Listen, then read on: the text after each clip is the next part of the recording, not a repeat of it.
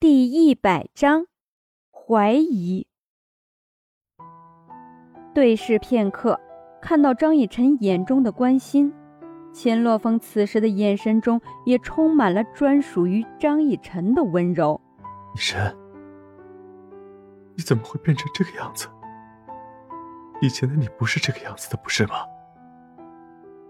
到底是什么让你突然变成这样，变得这么冷漠？甚至，甚至你想离开我。说着说着，声音变得哽咽。秦洛风的嘴紧紧抿着，静静地看着张逸晨。张逸晨心软了。原本他生气的原因是因为五福，但是现在看到秦洛风哭着挽留自己的样子，张逸晨突然间觉得，是不是自己把事情想复杂了？我我没有，张逸晨本来也就没有，他只是觉得，要是不教训一下秦洛风的话，他会自认为张逸晨是他的人，永远也不会失去的。张逸晨这一次到这里来，就是想要知道秦洛风的态度。若是他放弃了，估计秦洛风也会放弃，那两个人之间再也没有任何回转的余地了。玉珍，如果你不爱我了，我放手。这句话像是一把刀扎在了张逸晨的心上，心中在滴血，眼泪止不住的流了下来。为什么我回来的时候你不来找我？张逸晨冷漠的眼神终于变得温柔。因为我该做的都做好了，你爹爹对我做的事情。也给了我一个不去找你的理由。原本这件事儿是秦洛风做的不对，可张逸晨离家出走之后，老丈人对他做的事情，让他迁怒于张逸晨。这个我没有兴趣知道。我问你，吴福他是怎么来的？这才是扎在张逸晨心中的一根刺。秦洛风解释道：“他的哥哥受伤了，他不能被王朝的人知道。”就寄居在我们这里。张逸晨有点怀疑，他哥哥怎么会受伤？我们天越国能够找到打赢他的人吗？他可是会真气的人，除了仙族以外的其他三族，应该就是打伤他的人。这么简单的问题，你没有想到吗？张逸晨很是鄙夷。秦洛风摇摇头，我没有想这么深。难道说，武飞的哥哥身受重伤都是装出来的吗？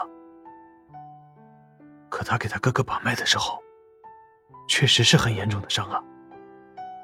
如果说他们已经遇到了其他三族的人，那么还到你这里来就是刻意的接近你。如果说他们没有遇到，谁能够伤到他？张逸晨分析的很有道理，秦洛风不得不相信。所以五福这个人到底是敌是友？为什么一定要追着秦洛风？甚至在皇宫遇到张逸晨的时候。表现出对张逸晨十分的友善，而且在张逸晨和秦洛风吵架的时候，他还一味的劝和。张逸晨的脑袋瓜瞬间就想明白了，这个五福完全就是一个心机婊。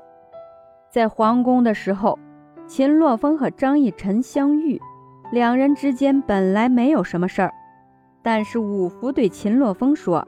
让秦洛风好好的去跟张逸晨道歉求复合。正是这件事儿，让张逸晨觉得秦洛风和自己道个歉，竟然还要第三者来劝，因此对秦洛风的怨念更深了。而秦洛风原本就觉得张逸晨变了，当被张逸晨生气的打了一巴掌之后，更觉得张逸晨不可理喻。甚至都不如面前的五福善解人意。屋里的方雪和方烈两人同时摇摇头，这也真没想到，真的会有这样心思缜密、居心叵测的人。好了，你身上的伤我检查好了，我和萧哲先去讨论一下。正要走，秦洛风却叫住了张逸晨：“萧哲是谁？”张逸晨身边的那个身穿白衣的俊俏少年郎，秦洛风可是印象十分的深刻。毕竟张逸晨骑马进城的时候，他就站在张逸晨的身边。我离开的那段时间受伤了，腿骨折了，是他救了我。张逸晨和萧浙之间可是纯洁的很，但是秦洛风还是一脸不放心的样子。别看萧浙貌似清高，哼，谁知道他是不是另一个五福？这个人就是我带过来给你看病的人。你放心吧，他已经有喜欢的人了，绝对不是我，是妾母的师傅。萧哲和方若的事情，要是有时间，张逸晨一定要和秦洛风八卦一下，毕竟这事儿很有趣儿。秦洛风虽然半信半疑，但是既然他将妾母的师傅拿出来说事儿的话，至少也有一半的可信度了。检查完毕。肖浙最后得出来的结论是，秦洛风的腿很容易医治，但是需要一种药材——蛟龙筋。这种药材很难弄到手。张逸晨问肖浙：“除了蛟龙筋，还有没有其他办法能医治？”得到的答案是没有。这结果让张逸晨很是生气，马上回府去找妾母。一回到府里，就大声喊：“妾母！”张逸晨揪着妾母的耳朵根儿，一路从屋里到了屋外。啊哈！怎么了你？妾母还不知道自己这是怎么惹到了张逸晨。之前把他暗算秦洛风的事儿告诉张逸晨的时候，张逸晨都没有生气。现在这是犯了什么病？你给秦洛风下了这种毒药，我不怪你。我就问你一句，你有没有解药？张逸晨拉住妾母的衣领，冷冰冰地盯着妾母。妾母脸色一变，原本还想着张逸晨无理取闹，现在完了。当时只顾着给秦洛风下个很猛的毒药，完全忘了还需要解药这码事儿。此时眼神闪躲，不敢再看张逸晨，这明显的是心虚啊！哎，你呀，就算是想要用激将法。怎么不好好的想一想这个激将法的道具？张逸晨就算是再生气，也是于事无补。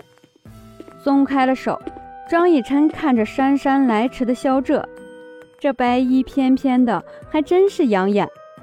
想到自己好像见过另外一个白衣翩翩的男子，跟面前的萧浙简直不相上下。